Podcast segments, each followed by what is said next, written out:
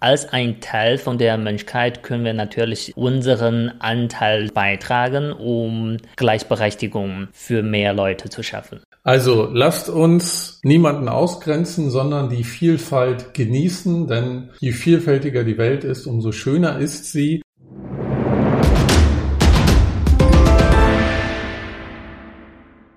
Tongxing, Duan Xiu Duanxiu Zhipi, Tongzhi Qi Lao, Lala. Wenn ihr auch nur Chinesisch verstanden habt, dann seid ihr hier richtig. Herzlich willkommen zum Süßsauer der China Podcast. Hallo, ich bin Yang und auch diesmal neben mir am Mikrofon ist. Hallo, ihr ist Steffen. So, Steffen, was hast du eben auf Chinesisch gesagt? Ich habe verschiedene Wörter genannt, die im Chinesischen für Homosexualität verwendet werden oder für Schwule und Lesben. Aha, und äh, das passt wieder super zu unserem heutigen Thema, weil so bei unserer letzten Folge haben wir über Dating in China gesprochen und da wollten wir auch von also an der Community LGBTQI erzählen, aber wir haben gemerkt, dass das doch zu komplex war, um das in eine Folge zu machen. Deshalb so, heute ist unsere Folge über LGBTQ plus in China. Und für die, die es noch nicht kennen, die Abste Abkürzung steht für Lesben, Schwule, Bisexuelle, Transgender und queere Personen. Und man kann auch ein Ei noch hintermachen. Das steht dann für intergeschlechtliche Menschen. Und hinter LGBTQI kann man auch noch ein Plus setzen und äh, noch weitere Menschen einfach hinzufügen. Denn diese Community ist sehr bunt und sehr groß. Ja, und äh, vielleicht anders als ihr gedacht habt, diese Community ist auch nicht neu in China, sondern das hat auch ein, schon eine lange Geschichte. Genau, und da steige ich direkt ein, denn in den verschiedenen Dynastien, die es in China gab, war Homosexualität und Bisexualität immer mal wieder akzeptiert im Laufe der letzten 2000 Jahre und ihr werdet auch im Verlauf des Podcasts sehen, das ist ein dynamisches Thema und Dynamik pendelt mal in die eine und dann auch mal wieder in die andere Richtung. Und wenn man sich auch klassische chinesische Literatur oder Kunst anschaut, dann sieht man auch, dass das Thema immer wieder aufgegriffen wird. Homo- und Bisexualität. Und wenn wir auf heute blicken, ist es so, dass seit den 80ern in China sich vermehrt Bars, Clubs, Restaurants für queere Menschen äh, aufgemacht haben und verbreitet haben. Und auch hinzu dann kamen Filmfestivals speziell für diese Community. Aber auch in Shanghai gibt es ja auch eine Pride Parade, ähm, wo auch diese, der Regenbogen gefeiert wird. Ja, und ich finde, irgendwie ist das so wie ein Zyklus, so wie du eben erzählt hast. Also gab es äh, in der Literatur aus der Geschichte und äh, äh ich habe drüber mal gelesen, es gab auch eine Zeit, dass das äh, ganz in Trend war, so außer den Ehefrauen noch männliche Mister zu haben. Also die Leute, die zum Beispiel Gedichte und sowas. Und dann gab es die Zeit, also Homosexualität war äh, illegal oder krank und äh, jetzt äh, geht das wieder in die richtige Richtung, nämlich so für äh, Gleichberechtigung und sowas. Gucken wir mal auf die rechtlichen Rahmenbedingungen. Homosexualität war bis 1997 unter Strafe gestellt und ist es zum Glück seitdem nicht mehr. Und bis 2001 galt in China noch Homosexualität als mentale Krankheit. Und ähm, es gibt aber so eine Ambivalenz in der Gesetzgebung. Also rein rechtlich gesehen gibt es nicht die gleichgeschlechtliche Ehe in China. Die ist dort nicht anerkannt und auch die äh, auch die Community hat keine Gelegenheit, Kinder zu adoptieren beispielsweise. Und es gibt in China auch kein Antidiskriminierungsgesetz, was Menschen unter Schutz stellt, wenn sie ähm, zu, äh, zur Community gehören beispielsweise. Und ähm, ihr fragt euch sicherlich, wie viele Menschen zählen dann zur Community, zur LGBTQ Plus Community. Und das sind zwischen 40 bis 70 Millionen Menschen in China.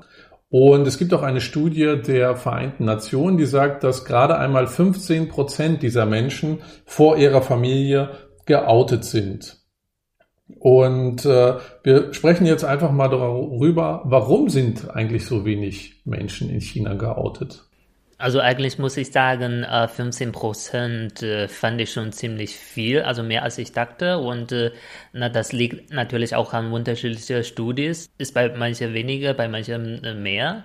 Und ich finde, so warum, dass man sich nicht outen wollen, natürlich so erstens gibt es so ein kultureller Grund. Und äh, ich finde, man kann das auch ein bisschen mit so Religion vergleichen. Zum Beispiel in christlichen Religionen ist auch ein bisschen schwieriger, sich zu outen. Und äh, in China so na, man ist nicht wirklich religiös, aber Konfuzianismus ist auch sozusagen so wie eine Religion. Und äh, äh, in China gibt es so ein Wort, so die Kinder haben äh, gegenüber den Eltern so äh, Gehorsamkeit, Pflicht. Und äh, es gibt drei Taten, die diese Gehorsamkeit gegensprechen. Und äh, der schlechteste davon ist, keine Kinder zu haben als LGBTQ ist eher unwahrscheinlicher, Kinder zu haben. Deshalb so, das spricht gegen unsere äh, chinesische Philosophie oder Psychologie.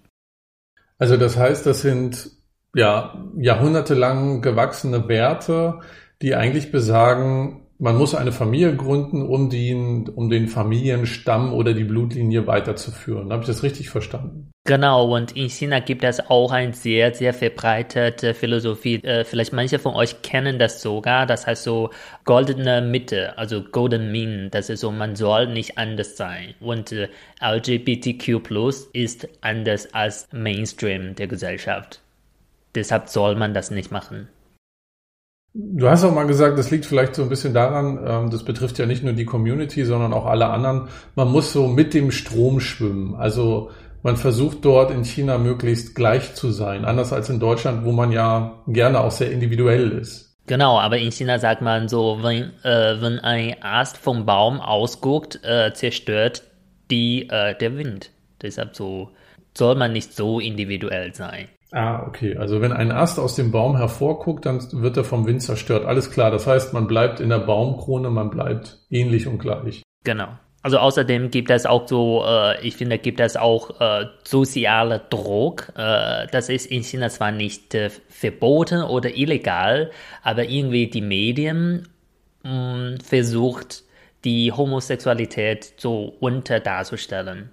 Also Homosexualität oder LGBTQ ist nicht illegal, aber es ist illegal, in den Medien das darzustellen. Es gibt auch tatsächlich Regelungen, die das reguliert, und zwar ziemlich neu. Ja, ich habe dazu auch was gefunden. Also diese Regelung, von der du sprichst, dass Homosexualität im Fernsehen nicht dargestellt werden darf, stammt von 2016. Und wir haben eben gehört, seit 20 Jahren ist Homosexualität eigentlich nicht mehr unter Strafe. Und 2016 kam jetzt sowas dazu. Auf der anderen Seite zeigt das auch so ein bisschen die Dynamik, finde ich. Also 2009 war es so, dass ein homosexuelles Paar äh, eine Hochzeit als Symbol dargestellt hat zwischen, zwischeneinander und die China Daily, eine sehr große Zeitung, hat das Foto veröffentlicht. Dann sieben Jahre später, wie wir gerade gehört haben, wurde dann Homosexualität im Fernsehen untersagt. Aber seit 2016 gibt es auch einige Gerichtsurteile, die die ziemlich perverse Konversionstherapie untersagt haben. Das ist noch kein nationales Recht, aber in manchen, äh, in manchen Ländern dort oder Teilen von Chinas Konversionstherapie ist, dass man äh, sein Kind oder einen Menschen, äh, das homosexuell ist oder was auch immer, hinschickt und dann durch eine Therapie mit Worten oder auch mit Chemie oder anderen Mitteln dann heterosexuell gemacht werden soll. Und es gab auch einen Fall 2018, Weibo, das ist eine große Plattform, ähnlich wie Twitter oder Blogging Community. Die hat 2018 untersagt die Darstellung von Pornografie, Gewalt und Homosexualität auf ihrer Plattform. Einerseits die drei Sachen schon mal gleichzusetzen, äh, ist schon mal ziemlich pervers. Und es gab aber Millionen von Nutzerinnen und Nutzer, die dagegen ihren Unmut geteilt haben. Und Weibo nahm dann das wieder zurück, sodass man auch über Homosexualität wieder auf der Plattform schreiben kann. Also das habe ich miterlebt. Das war ziemlich groß und äh, ich fand schon krass, so ein Halb-Influencer bei Weibo, er hatte so ein bisschen das geführt, der heißt so äh, Bamboo Thimble und er hat bei Weibo angefangen mit dem Hashtag äh, auf Chinesisch, also I am gay, zu posten und so viele Leute haben mitgemacht. Durch Medienberichte und sowas, Weibo hat äh, auf dem also Aktienmarkt 6% verloren und dann mussten sie das äh, zurückziehen. Und ich finde auch so, wie du eben gesagt hast, ist schon so blöd und komisch, dass äh, Weibo so Homosexualität und Gewalt und sowas zusammengestellt hat. Aber das ist auch leider nicht äh, ein einziger Fall. Also selbst von der Regelung der Regierung, also äh, was du eben auch erwähnt hast, im Jahr 2000, äh, 2016, eigentlich Ende 2015, also dass in TV-Serien Homosexualität oder LGBTQ plus nicht dargestellt werden darf. Und äh, im Jahr 2017 kam noch eine neue Regelung, nämlich so Online-Video- oder Audiosendungen dürfen sowas auch nicht darstellen. Und da steht auch, dass man die unnormale sexuelle Verhältnis nicht darstellen darf, zum Beispiel Inzest, sexueller Missbrauch und äh, Homosexualität. Du hast gerade gesagt, es fehlt ja die Sichtbarkeit der Community in China. Wie ist denn das in, in Fernsehserien, in Filmen, in Nachrichtensendungen? Äh, wird da überhaupt über äh, schwule Lesben, Transsexuelle berichtet oder werden, gibt es Figuren in Serien? Das schon, also wie ihr vielleicht schon kennt, in China gibt es sehr starke Regulierung der Inhalt bei Medien, also Sendungen, TV-Sendungen und sowas. Die dürfen das nicht darstellen, aber die versuchen das irgendwie anzuspielen. Und äh, es gibt trotzdem viele Serien. Viele Schauspieler wären so gerne dabei, weil es gibt sehr große Community. Also äh, es gibt tatsächlich eine Subkultur in China, nämlich es gibt viele Leute, die gerne homosexuelle Romane oder TV-Serien gucken und äh, deshalb machen sie das trotzdem. Also als unauffällige Anspielung sozusagen gab es auch richtige erfolgreiche Serien, wie zum Beispiel äh, gibt es eine Serie, die sehr, sehr populär war, sogar in ganzen Asien, in Thailand und so heißt äh, The Untamed. Worum geht's da in der Serie? Also ehrlich, ich habe das nie geguckt. Das äh, kam von einer sehr, sehr bekannten Roman und äh, sollte so diese halb lieb, halb Feindlichkeit Beziehung zwischen ein äh, sehr moraler Typ und ein sehr böser Typ dargestellt zu haben und das Buch selbst war super, super erfolgreich und das wurde deshalb in einer Serie gemacht, aber als eher so Bruderschaft dargestellt. Aber man konnte schon zwischen den Zeilen lesen und wusste, was gemeint ist, oder? Genau, die Fans waren so verrückt und äh, die haben selber so kleine Nachweise äh, gesammelt, dass die zwei Männer nicht nur in der Serie, sondern im Real Life so sozusagen ein Paar sind. Ich würde auch gerne mal über eine andere Person aus dem, äh, aus dem TV sprechen, was ich nämlich sehr beeindruckend fand, habe ich bei meiner ersten China-Reise gesehen. So beim Durchseppen bin ich bei der Sendung hängen geblieben. Und das ist Jin Xing, eine Frau, äh, und sie ist eigentlich so die bekannteste transsexuelle Persönlichkeit auch in China, was ich bisher so wahrgenommen habe. Nämlich Jin Qing war früher ein Mann, ein Balletttänzer und war auch einer der ersten Menschen in China, die eine Geschlechtsumwandlung vorgenommen haben und auch in ihrem Pass äh, oder ihrem Ausweis das Geschlecht dann ändern konnten. Und das Spannende ist, äh, Jin Qing ist verheiratet mit einem Deutschen, mit Hans heißt er, heißt ihr Mann. Und beide haben, ich glaube, zwei Kinder adoptiert. Und sie, hast du mir mal gezeigt, Yang, moderiert ja eine Sendung, in der so eine Art Dating-Sendung, wo die Eltern oder die Mutter und die Tante dann immer potenzielle Frauen für ihre äh, für die Söhne aussuchen. Und das ist eigentlich eine, ein sehr konservatives Showformat, aber ich finde, Jin Qing ist halt eine, eine Person, die ja schon für die Community auch steht, aber gar nicht so wahrgenommen wird, oder? Mm, nein, also irgendwie, ich finde, das ist so, mm, Es fällt mir schwer, das zu verstehen, weil in China gibt es tatsächlich viel Diskriminierung gegen so LGBTQ plus Community und äh, als Transfrauen oder Transmenschen erlebt man noch mehr Diskriminierung als äh, homosexuelle Menschen. Aber irgendwie wird Jinxing so von dem Publikum als eine pure Frau wahrgenommen, habe ich das Gefühl. Deshalb so mh, mm, ich habe das Gefühl, die spricht eher für traditionelle weibliche Gruppe statt für so LGBTQ Gruppe. Also das ist mein persönliches Gefühl.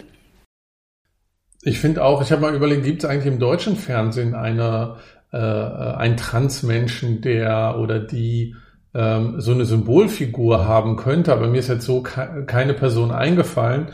Und ich finde auch, wenn ihr mal nach äh, Jinxing auch googelt, findet ihr auch ein paar Interviews auch auf Deutsch.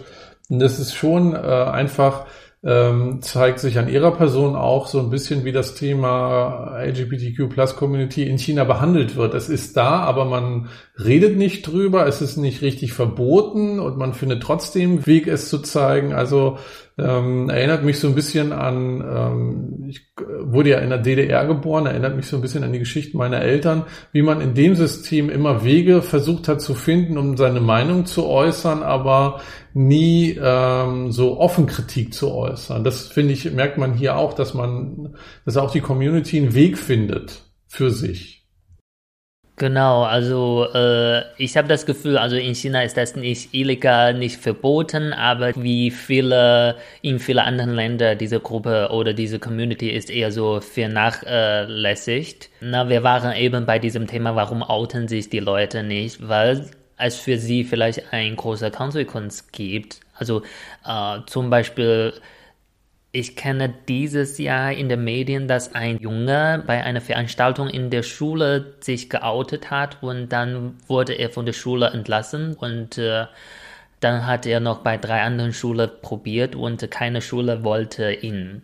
Äh, ich finde, das ist nicht nur so, dass es eine Konsequenz für dich gibt, wenn du dich outest, sondern wenn die anderen Leute dich diskriminieren oder unmenschlich behandeln, es fällt dir auch schwierig, dich zu schützen, weil es dafür kein Gesetz gibt. Ja, also absolut dramatisch, dass äh, dieser Junge so einen Mut hat, um sich ähm, zu outen. Das ist ja in Deutschland schon schwer, sich auch zu outen in manchen äh, in manchen Regionen, in manchen Konstellationen mit der Familie, aber äh, er hat da großen Mut bewiesen und wird halt so abgestraft. Das ist ja, ja sehr fatal und sehr, sehr scheußlich. Genau, deshalb, obwohl dieses Ding so groß geworden ist, ich glaube, momentan gibt es noch keine so äh, Maßnahme für diesen Junge. Äh, ich kenne ein positives Beispiel, das war aus dem Jahr 2018, so ein Kindererzieher, äh, der wurde entlassen wegen der Homosexualität und er hat seine Arbeitgeber sozusagen angeklagt und er hat das gewonnen. Und er hat zwar gewonnen, aber dafür hat er nur sechs Monate Gehälter bekommen. Nicht wegen der Diskriminierung, sondern wegen der Entlassung. So eine Zahl, wir haben vorhin gesagt, 15 Prozent äh, in dieser Studie, die wir äh, vorhin vorgestellt haben von der UN, 15 Prozent der Befragten haben sich vor ihrer Familie geoutet. Aber in dieser Umfrage kam auch raus, dass lediglich 5 Prozent der Befragten sich in der Schule oder auf Arbeit geoutet haben, was eine, eine extrem niedrige Zahl ist. Und so wie du es gerade beschrieben hast mit den Konsequenzen, äh, ist es auch verständlich, warum diese Zahl so niedrig ist.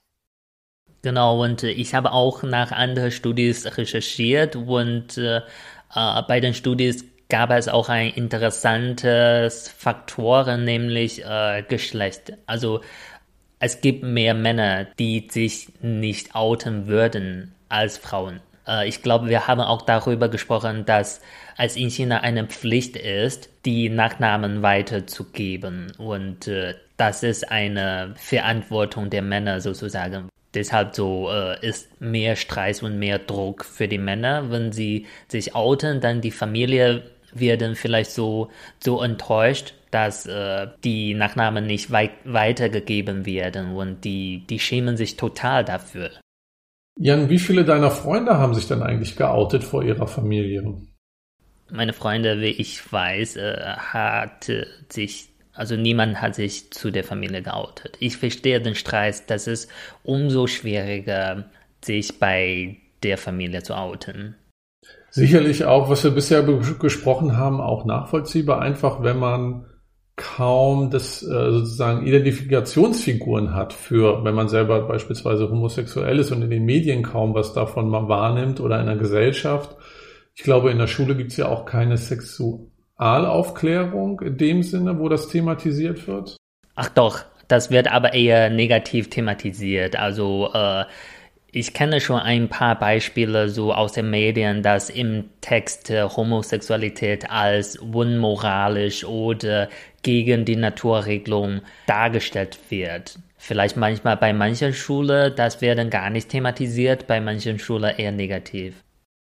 Ja, und das ist schon ähm, nachvollziehbar einfach, wenn man kaum eine Sichtbarkeit für das Thema hat. Und wenn ich so an meine äh, Teenagerjahre zurückdränke, äh, da war das ja ähnlich, äh, aber in Deutschland, dass man da kaum eine Orientierung für hat oder äh, Menschen hat im Umfeld, die genauso sind wie man selber. Und wenn man dann daran denkt, ähm, dass jetzt wir von Eltern in China sprechen, da braucht man sich ja nur unsere letzte Folge über Dating anhören. Und wenn wir jetzt das Thema äh, Outing reinbringen ähm, und die Eltern ja äh, auch kaum oder gar keine Berührung oder eher negative Berührung mit dem Thema haben, dann wird es ja die Hürde umso größer, sich vor seiner Familie zu outen, einfach weil neben dem gesellschaftlichen Druck einfach auch vielleicht kaum ein Verständnis für das Thema vorhanden ist bei den Eltern.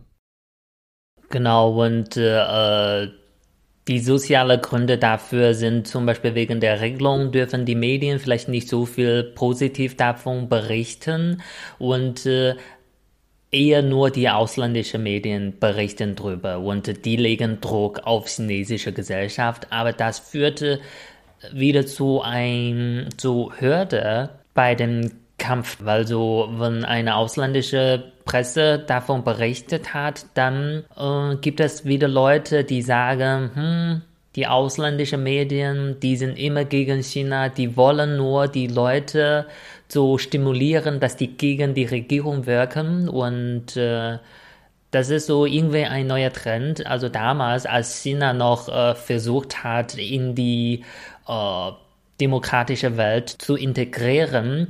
Die Gesellschaft äh, hat eher versucht, die Sache aus der West äh, so mitzunehmen.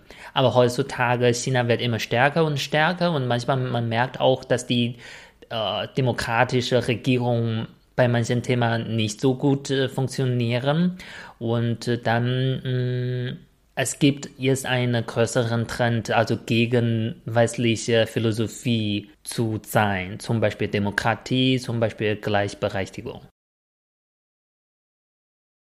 Ich habe noch mal eine Studie gefunden, die wurde zwischen 2006 und 2015 publiziert von der Beijing Renmin Universität. Und ähm, da haben sie ähm, erhoben, wie hoch der Anteil innerhalb der Bevölkerung ist, die gleiche Rechte für Homosexuelle fordern. Und das war relativ konstant über diesen Zeitraum von 2006 bis 2015. Das waren immer so 45 Prozent der Befragten. Und ähm, das Interessante ist aber, dass der Anteil der Kritiker einer Gleichstellung von Homosexuellen mit Heterosexuellen von 52 Prozent im, im Jahr 2006 gesunken ist auf 28 Prozent im Jahr 2015. Das ist noch kein Grund wahrscheinlich für übermäßigen Optimismus, aber man braucht vielleicht auch nicht so pessimistisch sein, denn es passiert anscheinend was in der Gesellschaft, im Bewusstsein, auch wenn die Studie jetzt schon ein bisschen älter ist. Nimmst du das auch so wahr? Äh, eher halb und halb. Einerseits bin ich auch der Meinung, dass äh, wenn die Wirtschaft immer besser wird, die Gesellschaft wird auch offener und äh, deshalb äh, also äh, freundlicher für LGBTQ Plus Community. An der anderen Seite bin ich eigentlich nicht so ganz optimistisch, weil ähm, LGBTQ Plus zu sein, das geht auch um ein großes Thema, nämlich äh, Kinder bekommen. Und das ist auch ein sehr, sehr schwieriges Thema in China. Und äh, äh, im letzten Jahr 2020 wurden die wenigsten Kinder der Geschichte geboren. Und zwar 4,5 Millionen weniger als letztes Jahr. Und äh, äh, die Arbeitskraft in China wird immer weniger und die Regierung versucht natürlich äh, so bei diesem Thema zu wirken. Und ich denke, deshalb so wird äh, die LGBTQ-Plus-Gruppe ein bisschen unterdrückt. Wir haben gerade festgestellt, die fehlende Sichtbarkeit für das Thema in der Gesellschaft und in den Medien führt zu einer geringeren Akzeptanz für das Thema. Und das führt auch zu einem, ja, zu der niedrigen Zahl von Outings. Und ähm, in der Studie der Vereinten Nationen äh, wurde auch nach Diskriminierung gefragt innerhalb der Familie gegenüber äh, Mitgliedern der Community. Und ähm, da wurden drei, ähm, drei äh, Hauptfaktoren der Diskriminierung genannt oder drei, äh, drei Arten, wie Diskriminierung sich äußert. Der, der, auf äh, der ersten Position war, dass die Familie einen daran erinnert, auf das Aussehen zu achten oder die Art und Weise, wie man spricht und handelt. Auf Platz zwei ist, dass äh, die Befragten gezwungen wurden, ihr Aussehen äh, zu verändern, gezwungen von ihrer Familie oder die Art und Weise, wie sie sprechen und handeln. Und auf Platz drei äh, dieser Diskriminierungsfaktoren, ähm, das hat mich sehr gewundert, ist, sie werden von ihrer Familie gezwungen, in heterosexuelle Partnerschaften einzutreten. Was bedeutet das denn?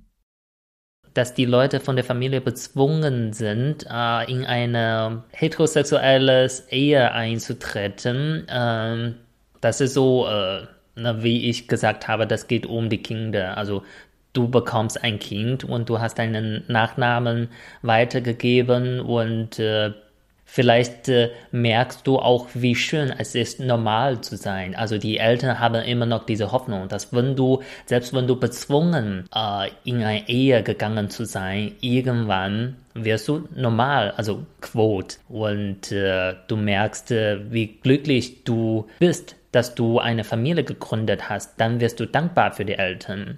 Also es gibt eine große Community von Frauen, die homosexuelle Ehemänner haben.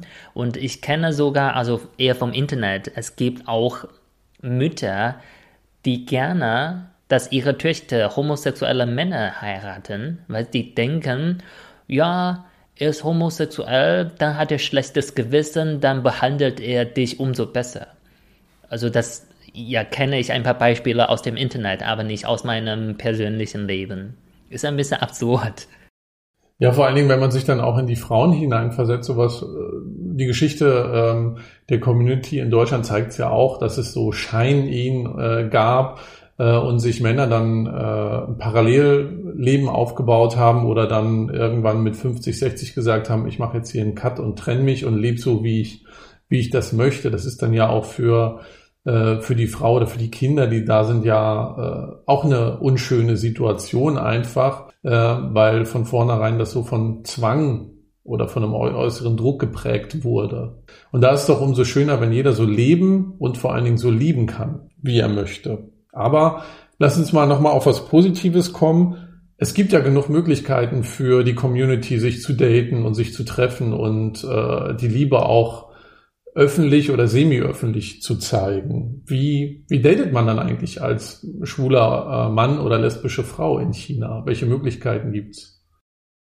Also heutzutage äh, natürlich eher Apps und es gibt auch viele Apps in China und äh, äh ich glaube, die bekannteste App äh, davon ist äh, also Blood, ein homosexueller so Männer-Dating-App und äh, laut ihrer äh, Zahl haben die in China ungefähr 25 Millionen äh, Nutzer. Also 25 Millionen homosexuelle Männer nutzen diese App.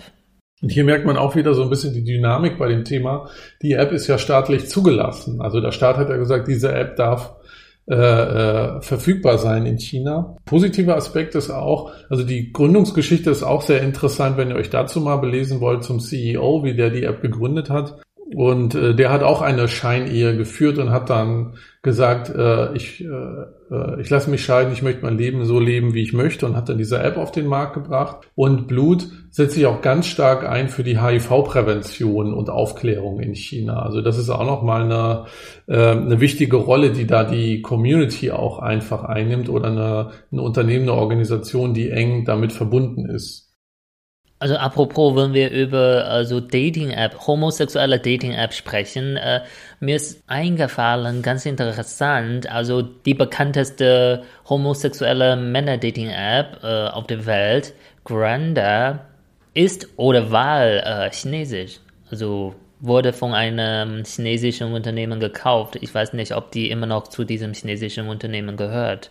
Äh, gehört nicht mehr. Ich habe gelesen, äh, die USA hat äh, ähm, hat sich dafür dem, im letzten oder vorletzten Jahr dafür eingesetzt, dass das wieder in äh, amerikanischer Hand kommt und es ist jetzt wieder ein amerikanisches Unternehmen. Und nochmal zu den Orten, wo man daten kann. Es gibt ja genug Clubs, Bars, äh, auch öffentliche Plätze, wo man einfach seine Liebe auch ausleben und zeigen kann als LGBTQ-Mensch, richtig? Mm, ja, das weiß ich nicht ganz. Ich denke eher, mm, es wird schon viel, viel Möglichkeiten geben, wenn du dich in großen Städten wie Peking und Shanghai befindest. Das äh, auf jeden Fall.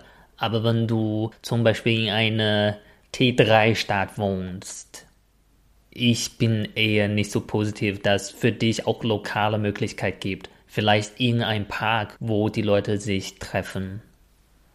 Fragenzeichen, ich weiß nicht ganz. Okay. Sicherlich ähnlich wie ähm, auch in West, äh, Westeuropa. Ähm, einfach je kleiner dann ähm, die Stadt wird oder das Dorf, desto schwieriger wird es auch, Gleichgesinnte zu finden oder Orte zu finden, wo man einfach auch Gleichgesinnte dann trifft. Genau, und äh, ich komme aus einer kleinen Stadt und äh, in meiner Heimat gab es so ein Gerücht, dass äh, die homosexuellen Männer sich auf einem Park treffen und das war ein schöner Park. Ich war sogar ein paar Mal da, so mit äh, Freunden und sowas, ähm, aber ich habe eher nur alte Menschen gesehen, die dort auf dem Platz getanzt haben. Deshalb äh, weiß nicht. Also man muss noch mal dazu sagen, Yang sagt, er kommt aus einer Kleinstadt. Äh, Shijiazhuang hat 11 Millionen Einwohner. Das ist dann im Verhältnis ist es dann eine kleine Stadt. Also China klein, nicht. Äh, ja. Ist jetzt übrigens nach einer halben Stunde das erste Mal, dass wir gelacht haben. So eine ernste Sendung hatten wir noch nie. Aber äh, ich finde es richtig. Also einerseits, ich finde, das ist ein ernsthaftes Thema und an der anderen Seite, na, als unsere Zuhörer weiß man vielleicht, dass äh, wir oder du eher böse Humor hast. Äh, bitte? Wie bitte? Also ja, äh, ich denke, ich kann für dich sprechen, dass du böse Humor hast. Äh, ich finde natürlich haben wir auch versucht, äh, so ein bisschen ernst zu sein, also um Respekt zu zeigen. Lass uns doch jetzt mal den Blick etwas schweifen lassen und auf einen Fleck in Ostasien gucken, wo der Regenbogen sehr hell strahlt, in Taiwan. Wie, wie schaut's denn da aus um die Community und um die Rechte der Community?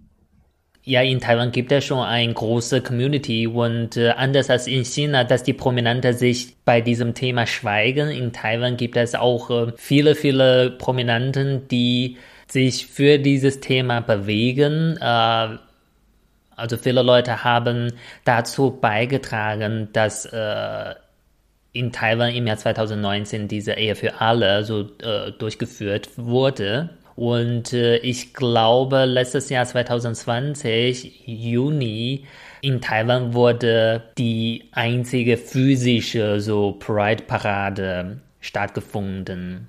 Genau, deshalb so äh, in Taiwan ist so viel lockerer als äh, Festland Chinas. Also in Taiwan gibt es auch Prominenten, die sich schon geoutet haben und manche haben auch sehr, sehr großen Einfluss äh, in Festlandchina. Zum Beispiel, es gibt einen Moderator, der heißt so Tsai Kang-yong. Der hat sich, äh, ich glaube, vor 15 Jahren ungefähr so sich geoutet. Und er hat eine so Internetshow in China, die sehr, sehr bekannt ist. So äh, Debate-Show. Äh, die Leute debatten miteinander bei dieser Sendung. Und vor ein paar Jahren, das war ein Thema, homosexuell zu sein. Und das hat auch äh, schon viel Aufmerksamkeit äh, im Internet bekommen. Deshalb so, man sieht auch, die äh, Offenheit in Taiwan beeinflusst auch äh, das Festland da merkt man, da schwappt auch was rüber nach China. Und ähm, die Chinesinnen und Chinesen sehen natürlich auch in ausländischen Medien, dass es das Thema LGBTQI